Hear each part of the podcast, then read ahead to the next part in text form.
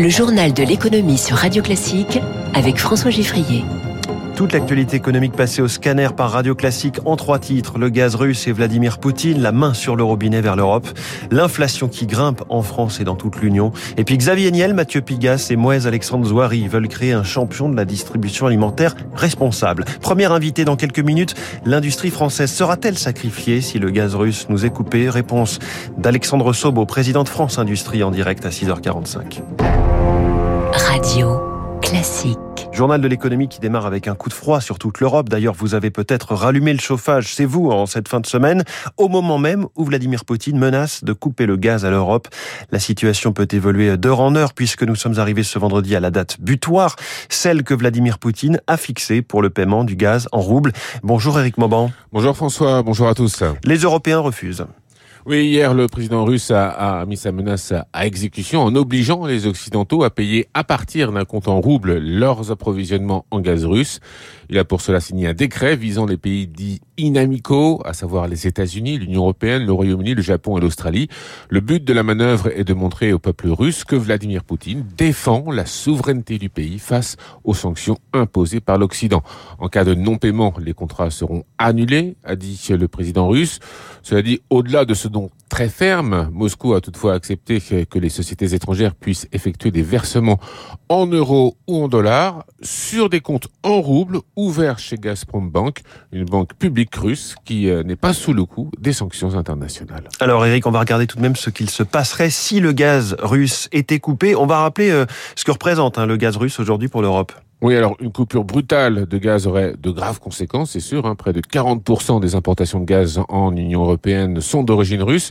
Pour certains pays, la dépendance est encore plus grande, hein, notamment en Allemagne, qui importe de Russie plus de la moitié de son gaz. En France, c'est 20%. Les réserves nous permettent d'attendre à la fin de l'été, mais les prix augmentent. Il est impératif de restocker du gaz d'ici l'hiver, faute de quoi, eh bien, il faudra rationner.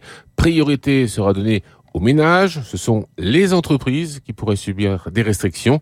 À court terme, tout le monde y perdrait, les entreprises occidentales en souffriraient et la Russie se priverait d'importantes recettes. Une menace que l'Europe a la ferme intention d'éloigner à l'avenir en restructurant ses approvisionnements et en construisant dans l'Union européenne les infrastructures qui permettent de garantir sa souveraineté énergétique. Ah, c'est passionnant hein, ce qui se passe et ce qu'on vous décrit en ce moment sur Radio Classique. Eric Mauban en direct, comment peut évoluer ce bras de fer à court terme? Écoutez ce qu'en pense Emmanuel Autier, expert en énergie au sein du cabinet de conseil Bearing Point.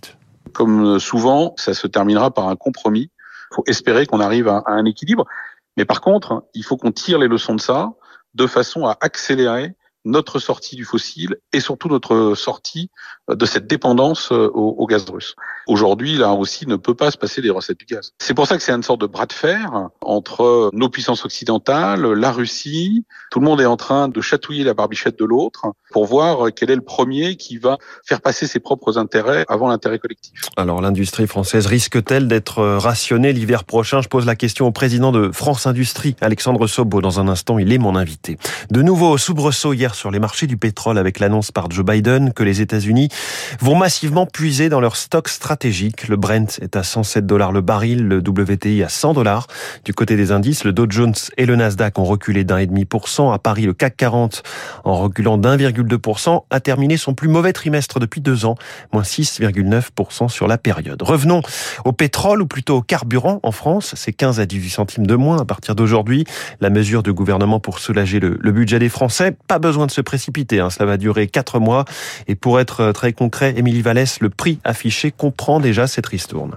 Pas besoin de sortir la calculette, les prix à la pompe ou sur les panneaux prennent déjà en compte cette remise qui va toucher tous les types de carburant.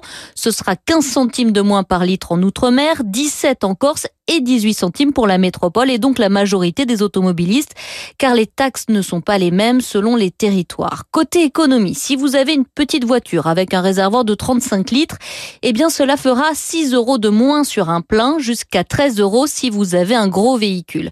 Mais attention, cela ne veut pas dire que les tarifs à la pompe ne vont pas continuer à augmenter, car cette aide n'est en aucun cas un blocage des prix. Tout dépendra du baril de pétrole dont le prix peut fluctuer encore à la hausse.